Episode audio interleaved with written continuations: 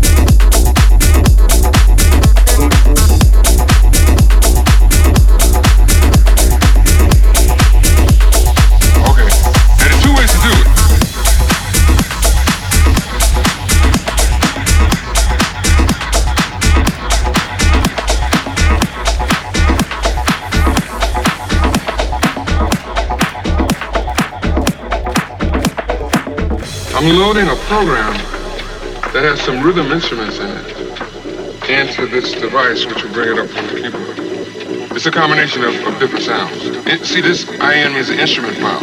So it's a combination of the VCs, which are, the VC means voice file. The way to find out what rhythm is, is you, you highlight it like that, and then you touch query. Okay. Now, there are two ways to do it. You can either write it on the screen or you can play it on the keyboard.